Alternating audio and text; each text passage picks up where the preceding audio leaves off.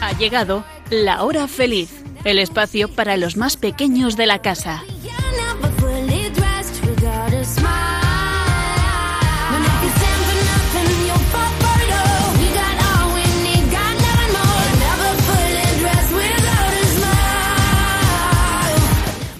Buenas tardes a todos los que en estos momentos estáis escuchando Radio María y en concreto este programa infantil de la hora feliz. Os saluda Yolanda Gómez y estamos aquí de nuevo para pasar una hora de lo más entretenida y divertida. Y esto va a ser posible gracias a la ayuda inestimable de cuatro maravillosas chicas que me acompañan en el estudio. Elena, Blanca, Nuria y Sonia. ¿Qué tal chicas? Bien. Bien. ¿Qué tal este comienzo de septiembre y sobre todo el comienzo de curso? Bien. Mira, con ánimo, con energías, eso está muy bien. Bueno, pues mucho ánimo a todos en este nuevo curso que comienza ahora y en el que seguro que vais a aprender muchísimas cosas muy interesantes. Y también nosotros en este programa vamos a hablar de temas que seguro que os gustarán. Vamos con el sumario.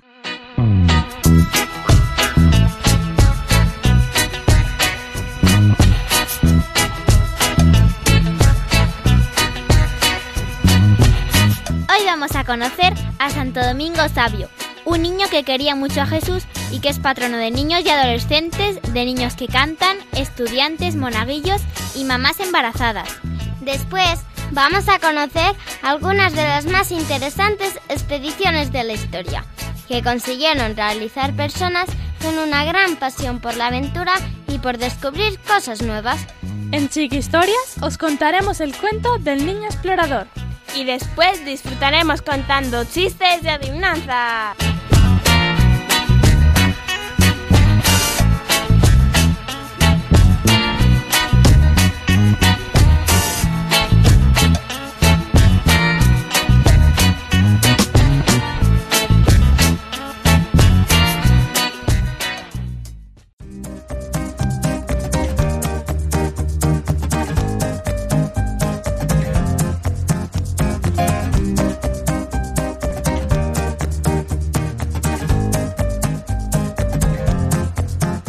Todos los límites no son más que excusas creadas por la mente.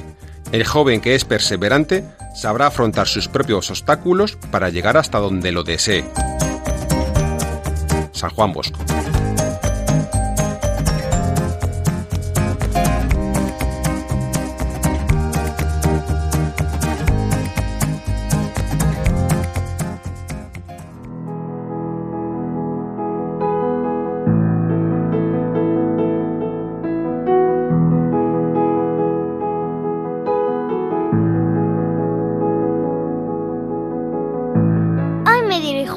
María, para pedirte que me ayudes a escuchar con confianza la palabra del Señor.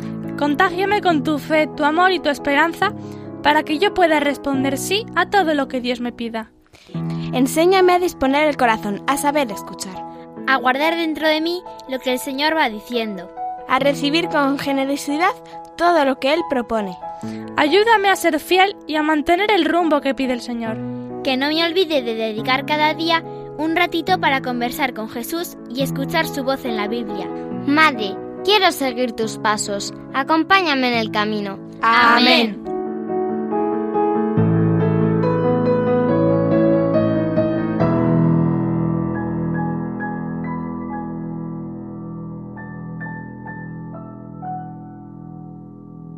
Amiguitos, comienza un nuevo curso y queremos hacer muchos proyectos, que es inglés, baloncesto, judo, atletismo, fútbol, clases de música, etc.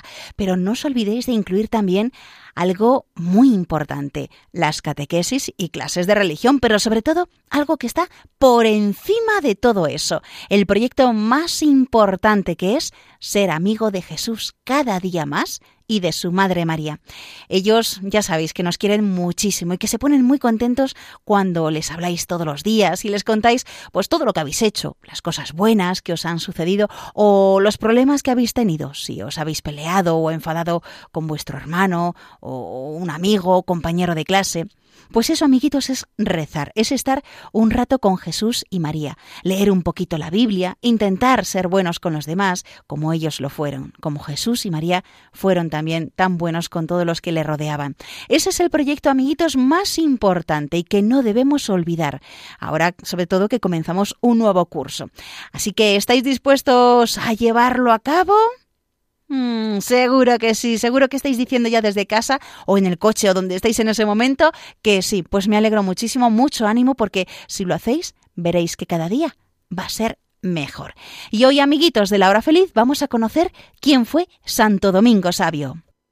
Nació en Riva de Chieri, en la provincia de Turín, en Italia, el 2 de abril de 1842, y ese mismo día fue bautizado. Su padre era herrero y se llamaba Carlos. Su madre era costurera y tenía por nombre Brígida Agagliate. Ambos muy buenos cristianos, deseosos de que sus hijos se educaran en la religión y en las letras. Desde pequeño, su madre le enseñó a amar a Jesús Eucaristía y a mandarle besos al sagrario. Desde los cinco años ayudaba al párroco como monaguillo en las misas y deseaba tanto hacer la primera comunión para recibir a Jesús que, a pesar de que la costumbre era esperar hasta los doce años, el párroco le permitió hacerla a los siete años. Fue el día más feliz e hice el propósito de confesar y comulgar todas las veces que pudiera y de morir antes de pecar. Para realizar sus estudios debía caminar cada día cuatro kilómetros cuatro veces al día. Un día un campesino le preguntó si no tenía miedo de andar solo. Él respondió No estoy solo, tengo conmigo a mi ángel de la guarda. San Juan Bosco lo recibió en el oratorio de San Francisco de Sales de Turín, cuando tenía doce años. Era un joven ejemplar que trataba siempre de poner paz entre los que se peleaban, y siempre le pedía a don Bosco que le ayudara a ser santo, pues esa era su meta y su ideal. Para ello centraba su vida en la Eucaristía. Deseaba mucho seguir la voluntad de Dios y decía Ya no puedo hacer grandes cosas, pero quiero que todo lo que haga, incluso la cosa más pequeña, sea para mayor gloria de Dios. En una ocasión, terminada la misa, todos fueron a desayunar y después a estudiar. A la hora de la comida, preguntaron dónde estaba Domingo y lo buscaron. Lo encontraron detrás del altar de la iglesia, inmóvil, como en éxtasis. Había estado orando desde la misa hasta las dos de la tarde. Se consagró en cuerpo y alma al apostolado, es decir, a enseñar y dar a conocer la doctrina católica, tanto en el internado como en el oratorio del que era catequista, y en las calles y en el colegio al que iba a recibir las clases de bachillerato, pues el oratorio aún no las tenía, empleando la prudencia, amabilidad, celo y sonrisa. Dice don Bosco que Sabio llevaba más almas al confesionario con sus recreos que los predicadores con sus sermones. Un día, dos compañeros del instituto se enfadaron tanto el uno contra el otro que se desafiaron a muerte. Las armas eran piedras y el campo la esplanada de la ciudadela. La hora, una en la que nadie pudiera estorbarlos. Santo Domingo lo supo y los acompañó aun a riesgo de su propia salud. Presentándoles su pequeño crucifijo, les dijo Antes de empezar, mirad a Cristo y decid Jesucristo, que era inocente, murió perdonando a sus verdugos. Yo soy un pecador, y voy a ofender a Cristo tratando de vengarme deliberadamente. Después podéis empezar arrojando vuestra primera piedra contra mí. Los dos chicos quedaron avergonzados, se reconciliaron y se confesaron con el sacerdote. Sabio amó el deporte y practicó el canto. Tenía una voz muy bonita. Fue uno de los solistas del oratorio, en las iglesias y en el teatro. Es por eso que el Papa Pío XII lo nombró patrono y modelo de los puericantores del mundo entero. En sus cantos ponía la mayor rectitud de intención, agradar solo a Dios. En la clase se distinguió siempre entre los primeros, siendo esto parte del buen ejemplo que daba a sus compañeros. Sabía que cada minuto del tiempo es un tesoro. La caridad entre sus compañeros la practicó de mil maneras. ayudándoles en los estudios y trabajos, avisándoles de sus defectos e irregularidades para evitarles castigos, socorriéndoles en las necesidades, dándoles buenos consejos, consolándoles, intercediendo por ellos y hasta prestándose a sufrir castigos por ellos. En un invierno muy frío, regaló a un compañero sus guantes, aunque él mismo tenía sabañones, es decir, las manos hinchadas y con ampollas por el frío que hacía. Durante una epidemia de cólera que azotó la ciudad, se ofreció con otros compañeros a servir a los enfermos. Secundó a su maestro don Bosco en practicar y difundir la más tierna práctica devoción a María Santísima y a Jesús sacramentado. Para ello instituyó la Compañía de la Inmaculada, que todavía hoy pervive en todos los colegios y escuelas salesianas, y cuyo principal objetivo es santificar a los que pertenecen a la compañía mediante la exactitud en los deberes, el culto a la Santísima Virgen y a la Eucaristía y el ejercicio activo del celo apostólico. Su salud empeoró rápidamente, y mientras estaba en la enfermería ayudaba al médico y cuidaba de otros enfermos. Sintiendo acercarse la muerte, pidió los santos sacramentos, y luego a su padre que le rezara las letanías de la buena muerte, como se hace en el oratorio, y poco antes de terminarlas abrió los ojos, levantó las manos y dijo Qué cosas hermosas estoy viendo. La Santísima Virgen viene a llevarme. Adiós, papa. Valor. Qué cosas hermosas estoy viendo. La Santísima Virgen viene a llevarme. Adiós, papa. Valor. Y así expiró. Era el 9 de marzo de 1857 y tenía 15 años. Poco después se apareció a su padre y a don Bosco, radiante de gloria y al frente de una multitud de niños y de personas mayores. Fue canonizado el 13 de junio de 1954, siendo un modelo y ejemplo para todos los muchachos de su edad. Bueno, amiguitos, espero que os haya gustado esta historia de Santo Domingo Sabio y que aprendamos de su ejemplo para intentar nosotros ser buenas personas y santas, como quiere Dios.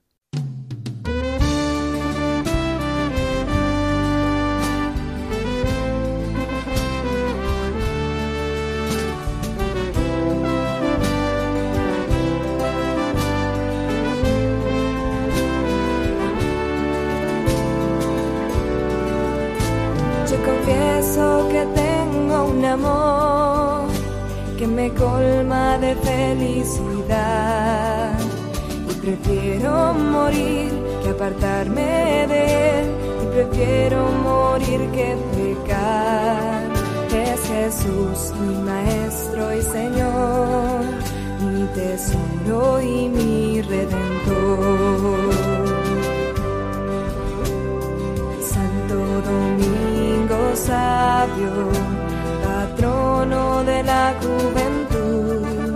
Quiero ser como tú, siempre amar a mi Dios y entregarme completo a Él. Quiero ser como tú ofrecerle al Señor la pureza y la fuerza de mi corazón y con mi celo por Dios a alcanzar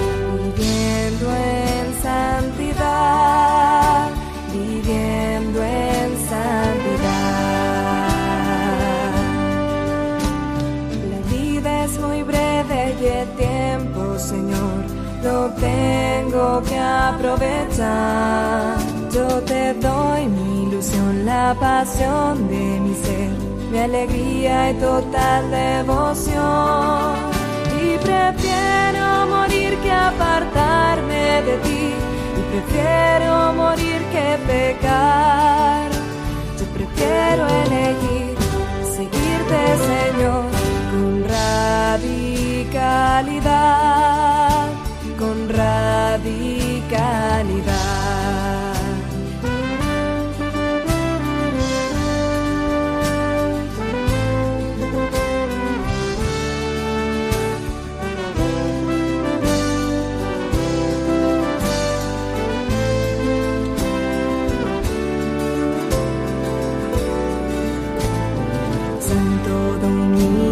rosario, patrono de la siempre amar a mi Dios y entregarme completo a Él. Quiero ser como tú y ofrecerle al Señor la pureza y la fuerza de mi corazón y con mi celo por Dios llegarle a alcanzar viviendo en santidad, viviendo en santidad. Ahora y aquí con tu madre, Señor, y tu cono angelical, yo te canto y te adoro por toda la eternidad. Yo te canto y te adoro por toda la eternidad. Yo te canto y te adoro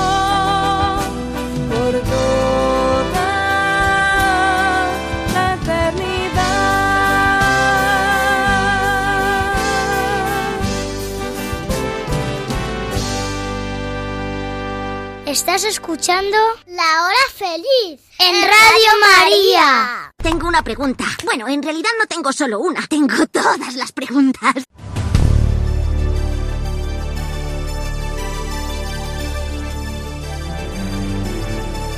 Descubrimientos a los cuatro vientos.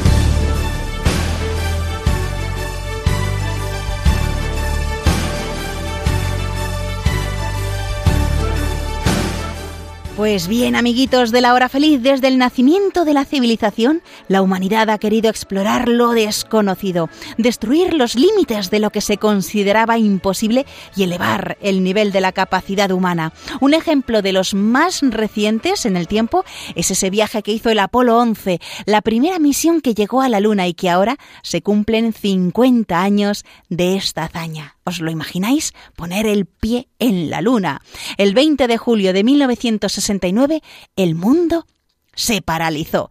Todos se concentraron delante de sus televisores y de las radios para escuchar un evento que cambió el mundo. El hombre, amiguitos, pisaba la luna por primera vez en la historia y Estados Unidos vencía en la carrera espacial a la URSS. Las fronteras se derribaban y parecía que seríamos capaces de todo. Fue la primera vez que una misión espacial de esta envergadura se retransmitía en directo. En España, fue Jesús Hermida, corresponsal de televisión española en Estados Unidos, quien narró la llegada como si fuera un partido de fútbol. Más de 20 millones de españoles vivieron en blanco y negro aquel momento que aquí, por la diferencia horaria, ocurrió el 21 de julio, un día más tarde.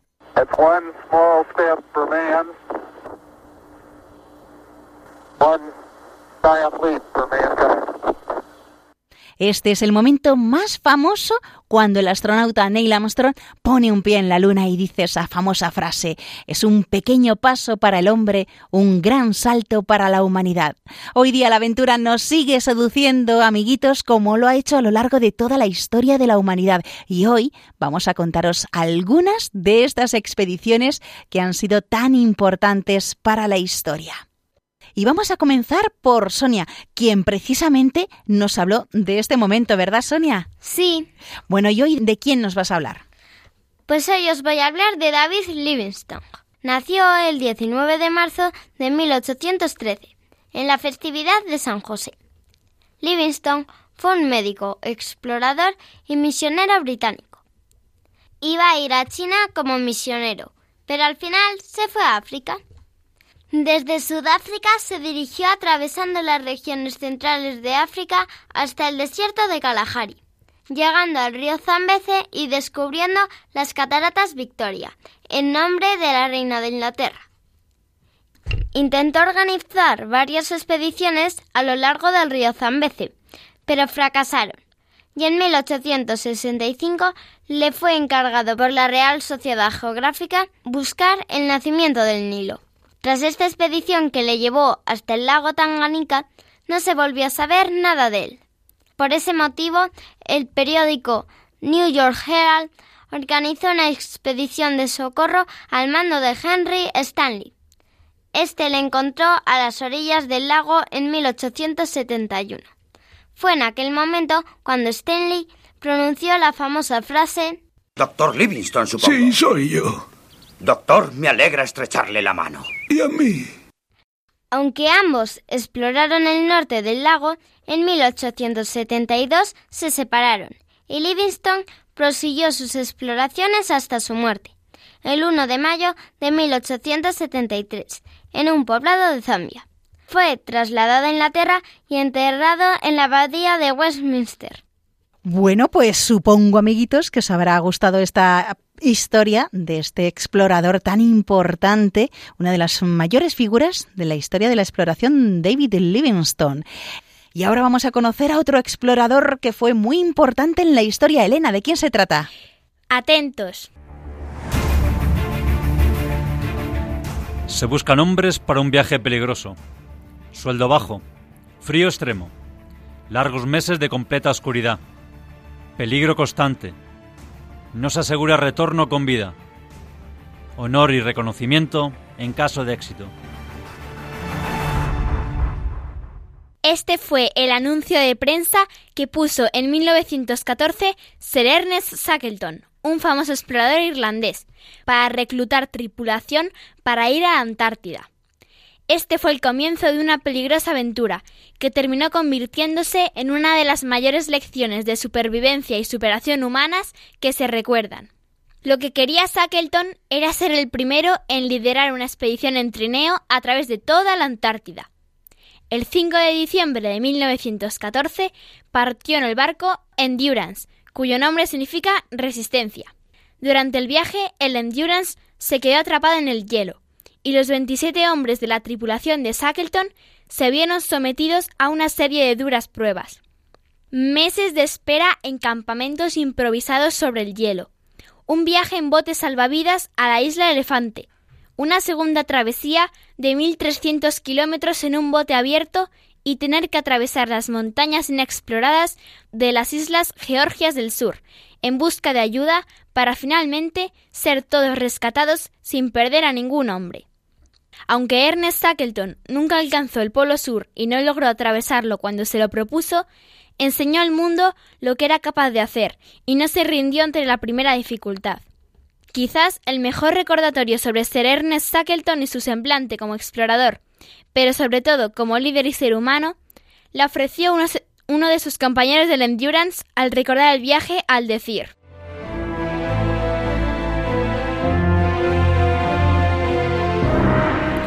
En un viaje, para una buena dirección científica, dadme a Scott. Para un viaje rápido y eficaz, a Amundsen. Pero cuando estéis en una situación desesperada, cuando parezca que no existe una salida, rezad para que venga Shackleton. Interesante, ¿verdad, amiguitos? Hay que ver estos exploradores. Madre mía, qué aventureros y cuánto valían, ¿eh?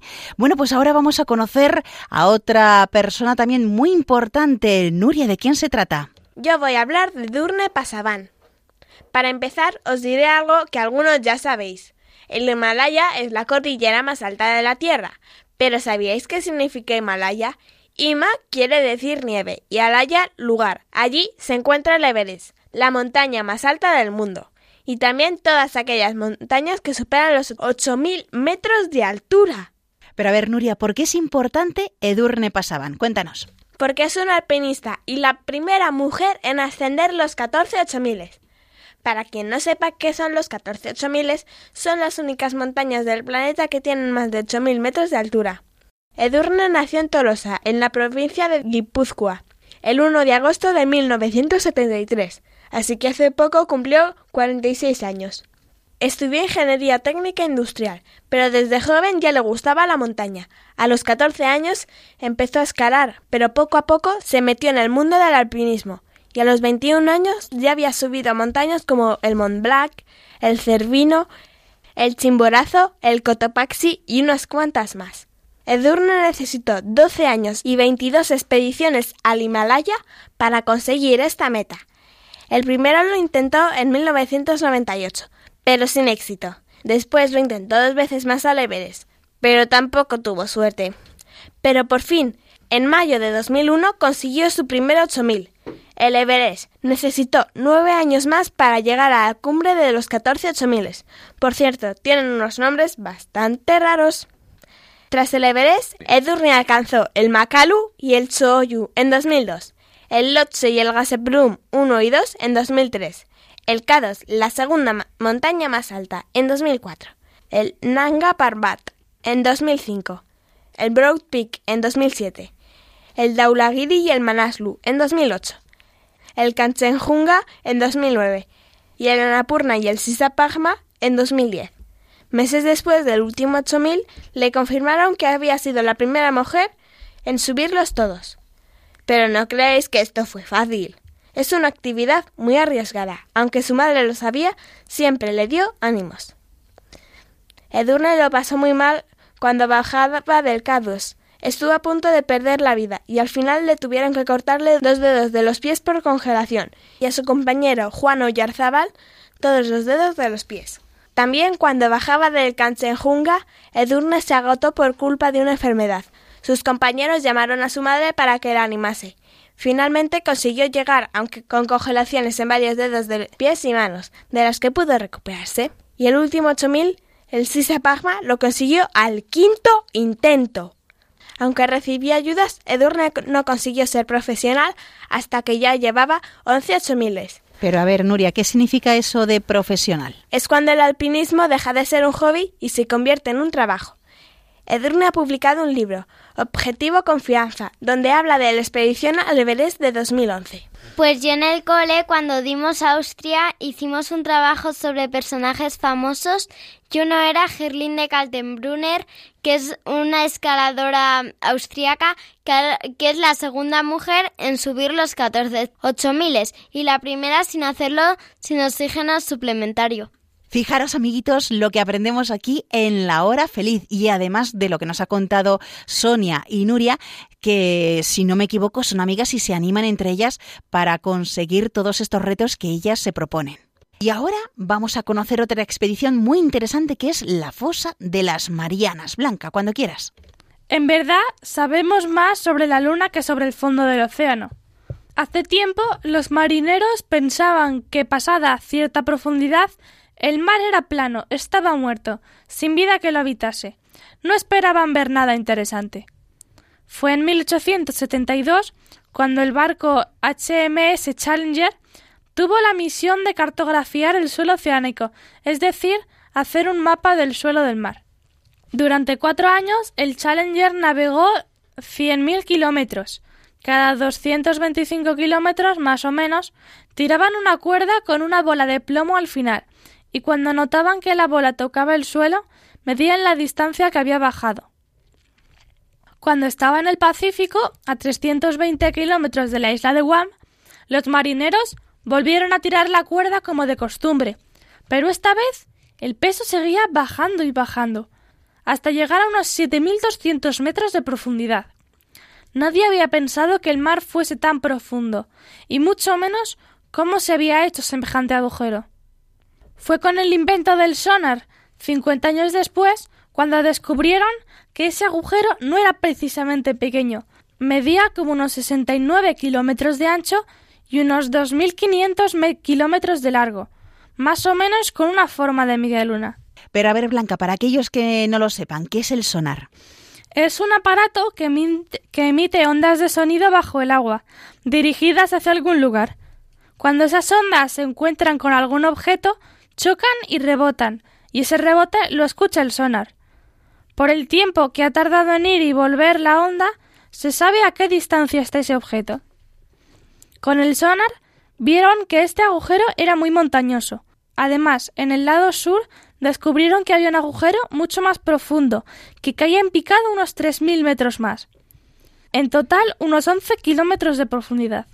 Vamos, si cogiésemos el Everest y lo metiésemos dentro, aún quedaría bastante para llegar a la superficie. Hoy en día es el punto más hondo de todo el planeta que nosotros conozcamos, pero bueno, aún queda mucho por descubrir. La parte más profunda se llama el abismo Challenger. A este abismo llegaron los primeros humanos en los años 60. Se sumergieron Don Walsh y Jacques Picard en un batiscafo llamado Trieste, y que por cierto lo inventó el padre de Jacques, que se llamaba Auguste Picard. ¿Y qué es un batiscafo? Es como un mini submarino, pero que puede aguantar mucha presión. Tiene una parte más grande donde va el combustible y el oxígeno y una esfera pequeña donde van las personas. Walsh y Picard dijeron que era tan pequeña y tan fría como una nevera. Este batiscafo podía descender a unos 5 kilómetros por hora, pero muchas veces tenía que hacer paradas. A los 100 metros ya estaba todo oscuro.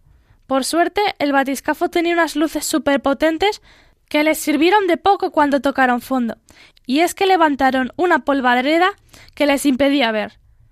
Wells dijo que se veía como dentro de una leche revuelta con cacao. El viaje de bajada duró cinco horas y tardaron unas cuatro horas en volver a subir. El descenso fue impresionante pero también peligroso. A los cuatro mil metros se les rajó el cristal exterior de su pequeña ventana. Pero fueron valientes y siguieron bajando e investigando donde nunca nadie había estado antes. Y aunque parezca mentira, allá abajo existen animales muy diferentes a los que conocemos. Se ha descubierto incluso un calamar gigante. ¿Podrá estar ahí el kraken?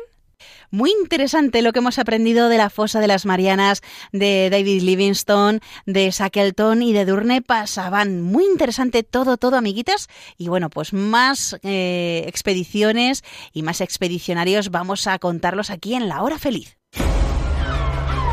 Levad anclas, izad velas. Vamos a embarcarnos en una de las aventuras más redondas jamás contadas. La primera vuelta al mundo. Un viaje que se inició bajo el mando de Magallanes y que fue concluido por Juan Sebastián Elcano. ¿Qué llevó a estos navegantes a afrontar semejante hazaña?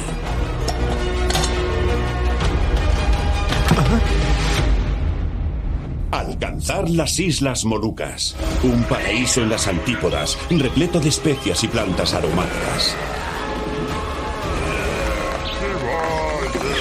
Tormentas, tribus y todo tipo de increíbles aventuras se interpondrán en el camino de nuestros protagonistas. Cinco embarcaciones partieron del puerto de Sevilla. Tres años después, solo una consiguió volver, completando así una aventura alrededor de un planeta cuya redondez quedó demostrada.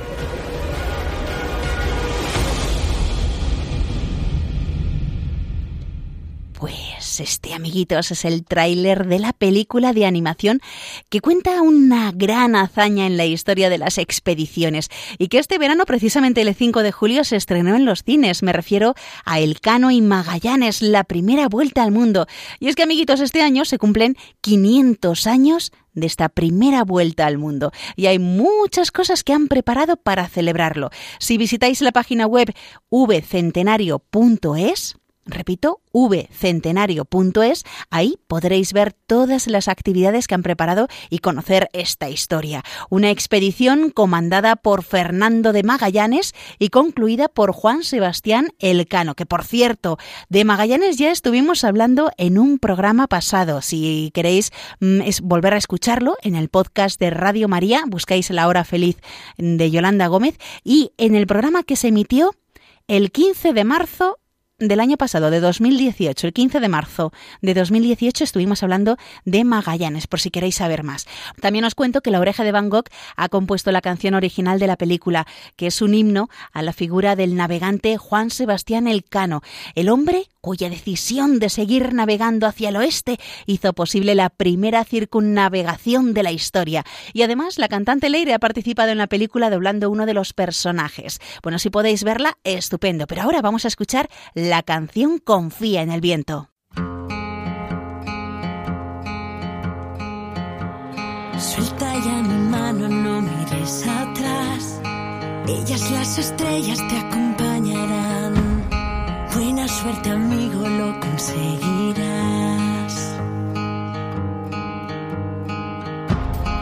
Abre bien el mapa de tu corazón, aunque el miedo sople en otra dirección. Busca la esperanza donde muere el sol. Somos.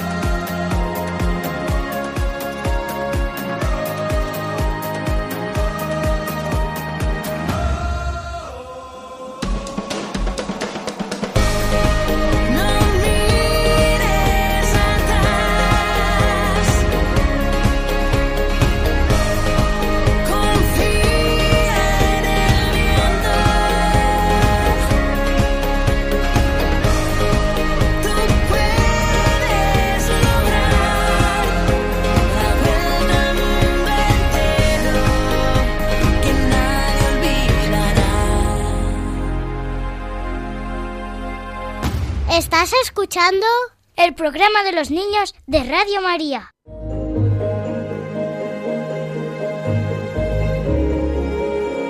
Chiqui Historias.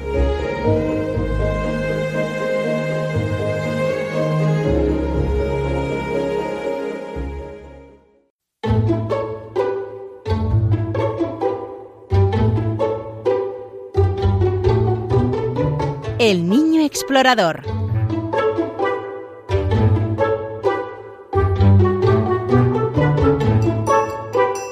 Tan solo ocho años, Luis se había convertido en el niño explorador más famoso del mundo.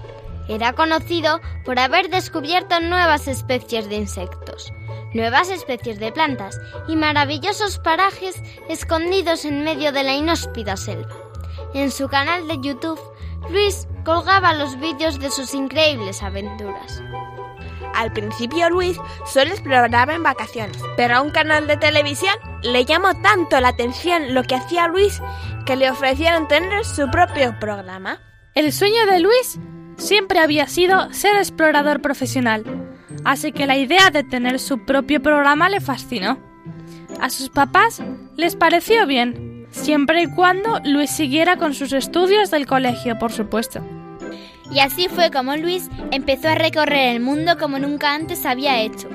Eso sí, con un equipo de profesores que se ocupaban de que siguiera con sus clases. Al principio todo iba bien. Luis grababa su programa, acudía a sus clases y hacía los deberes que le mandaban. Pero poco a poco empezó a estar cansado. Era una estrella de la televisión. ¿Para qué necesitaba el estudiar? Así que poco a poco empezó a prestar menos atención a las clases y a dejar para el final del día los deberes. Pero al final del día estaba agotado, así que las dejaba para el final de la semana. Pero al final de la semana siempre había fans a los que atender, sesiones de fotos, entrevistas, y Luis sentía que se debía a su público.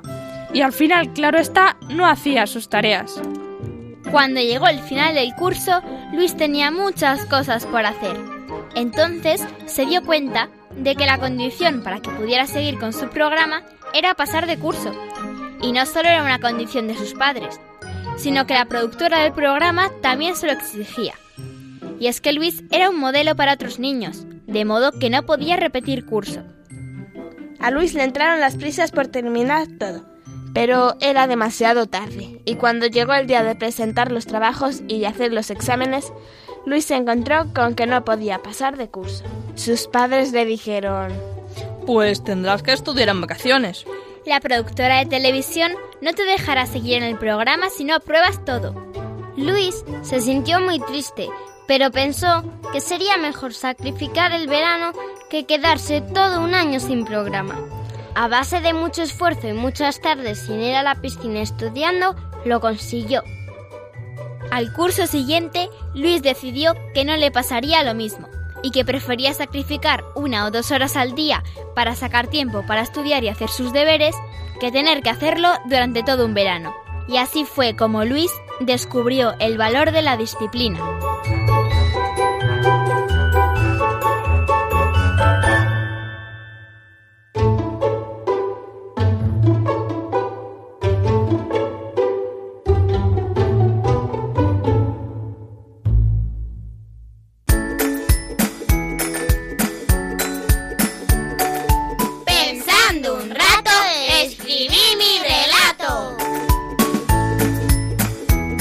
¿Quieres que leamos en la radio un cuento que tú mismo has escrito? Solo tienes que decirles a tus papás que nos lo envíen al email lahorafeliz2 con número arroba radiomaria.es, indicándonos tu nombre, la edad que tienes, la ciudad donde vives y un teléfono de contacto. También puedes escribirnos por carta a la siguiente dirección. Paseo de Lanceros 2, primera planta, 28024 Madrid, poniendo Radio María, la hora feliz 2. De todos los cuentos que recibamos, el que leamos en antena recibirá una sorpresa. Ya sabes, la hora feliz 2 arroba radiomaria.es o por carta a Radio María La Hora Feliz 2, Paseo de Lanceros, número 2, primera planta, 28024, Madrid.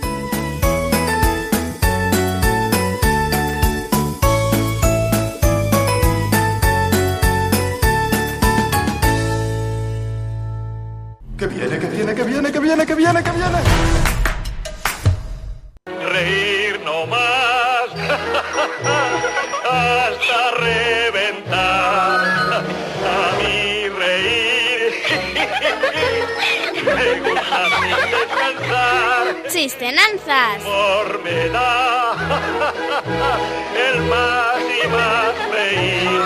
No tiene ninguna El buen humor, más buen humor me da a mí. Como me gusta reír, más buen humor me da a mí. Pues bien, amiguitos, vamos ya con la última sección del programa que tanto nos gustan, los chistes y las adivinanzas. Y primero vamos a darle un poquito al coco, así que vamos con esas adivinanzas. Elena, adelante. En el monte fui nacido y en el monte fui criado. Nombre del Señor me han puesto porque no fui bautizado.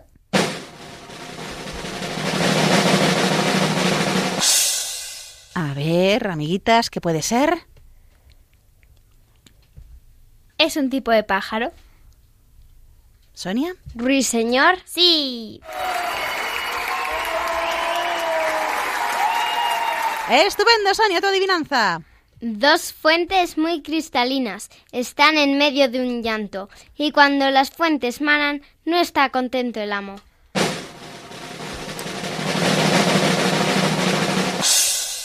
¿Nuria? ¿La tristeza? No. ¿Elena? ¿Los ojos? Sí. Estupendo, Blanca, tu adivinanza. Con paredes de hierro y ojo de cristal, las noches oscuras yo puedo iluminar.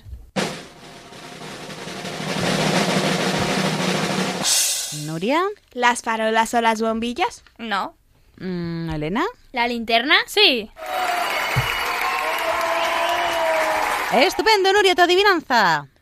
Lo dibuja el japonés, lo hace el ladrón. La tienes por duplicado en tu camisa y pantalón.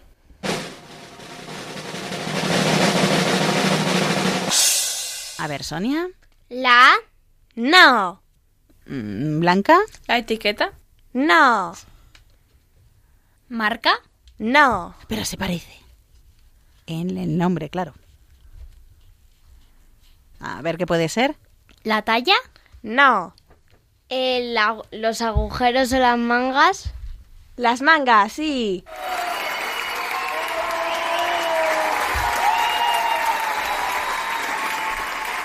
Segunda ronda de adivinanzas, Sonia, adelante. Isabel cumple años el 28 de enero, pero todos los años lo celebra con juegos en la piscina. ¿Por qué?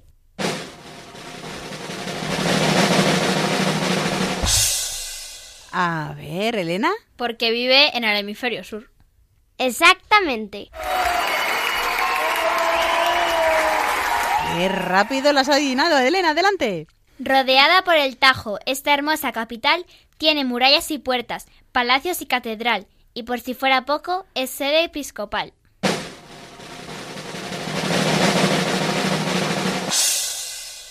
A ver, ¿qué puede ser, Blanca? ¿Toledo? ¡Sí! Muy bien, Blanca. Siempre está delante de nosotros, pero no lo podemos ver.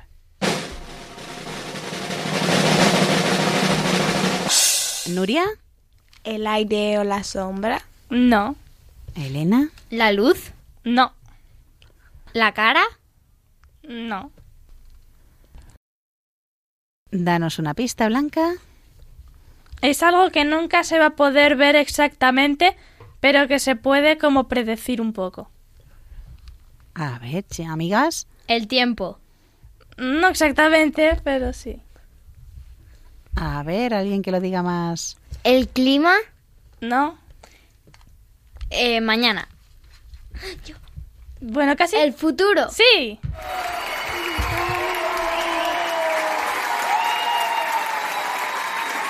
Muy bien, estará complicada, amiguitos, ¿verdad? Bueno, pues vamos con la última adivinanza, la de Nuria. Adelante. El macho es muy dulzón y la hembra puede hacer explosión.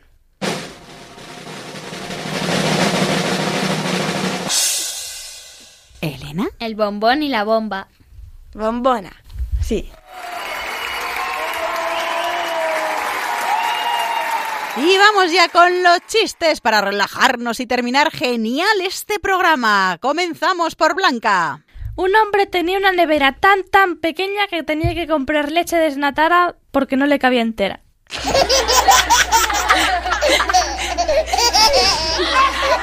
Muy bien. A ver, Nuria.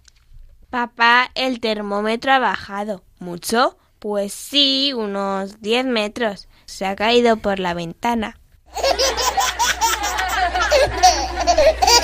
Sonia, tu chiste. Un amigo le dice a otro, Jope, ayer conté un chiste de folios y solo le gustó a cuatro. Elena. Camarero, la cuenta, por favor. 50. ¿50? Anda, qué detalle. Gracias, buenas noches. Segunda ronda de chistes, Blanca. Están dos amigos y uno le dice a otro, ayer murió Jaimito. ¿De qué? ¿De cataratas? ¿Le operaron? No, le empujaron. Ay, madre mía, Nuria. María, te quiero, concédeme tu mano. Yo también te quiero, pero necesito las dos. Sonia. En una tienda de suelos, Señor, ¿qué suelo me recomienda para la habitación de los niños? ¿Cuántos niños son? Cuatro. Puf, entonces de suelo nada, le recomiendo asfaltar. Y terminamos con Elena. Mamá, mamá, en el cole me llaman cegato. Ha elegido usted gasolina super. Gracias por su compra. Pues bien, amiguitos, nos tenemos ya que ir despidiendo. Yo espero que lo hayáis pasado muy bien y que después de conocer la vida de Santo Domingo Sabio os ayude a ser santos cada día. Y si alguna vez os cuesta más, pues que le pidáis ayuda a nuestro santito de hoy, que seguro que estará encantado de ayudaros. También os hemos hablado de algunas expediciones y aventureros importantes en la historia, como David Livingstone, eh, Shackleton, Edurne Passaban y cómo fue ese descenso a la fosa de las marianas. Os invitamos a escribirnos y a contarnos alguna expedición de la historia que os guste mucho o algún aventurero que descubrió cosas muy interesantes y que os guste. Nos podéis escribir. Vamos a recordar a nuestros amiguitos cómo pueden ponerse en contacto con nosotros. El email, Nuria, recuérdanoslo. La hora feliz 2 arroba radiomaria.es. Perfecto. Y si nos quieren escribir por carta blanca, Tenéis que poner en el sobre La Hora Feliz 2 y la dirección es Paseo de los Lanceros 2, primera planta, 28024, Madrid. Eso es, amiguitos. Bueno, y os recuerdo también que nos podéis seguir eh, escuchando en el podcast este programa si lo queréis volver a escuchar y también ese programa donde os hablamos de los descubrimientos de la historia que cambiaron nuestra forma de ver el mundo y que eh, se emitió el 15 de marzo de 2018. Ahí encontraréis en el podcast de Radio María, entrando en la página web www.radiomaria.es, todos los programas de la hora feliz de Yolanda Gómez y estas cuatro maravillosas colaboradoras Elena, Blanca, Nuria y Sonia. Muchísimas gracias. Bueno, pues nada, amiguitos, que muchísimas gracias por estar ahí. Nos volvemos a encontrar, si Dios quiere, dentro de 15 días. Y hasta entonces ya sabéis que de lunes a viernes, de 6 a 7 de la tarde, una hora antes en Canarias, hay otros programas impresionantes de la hora feliz, especialmente dedicados a vosotros los niños, tanto de edad como de corazón. ¿Y vosotros sed buenos? Sí, se puede. Sí se puede. Un fuerte abrazo para todos y ser felices.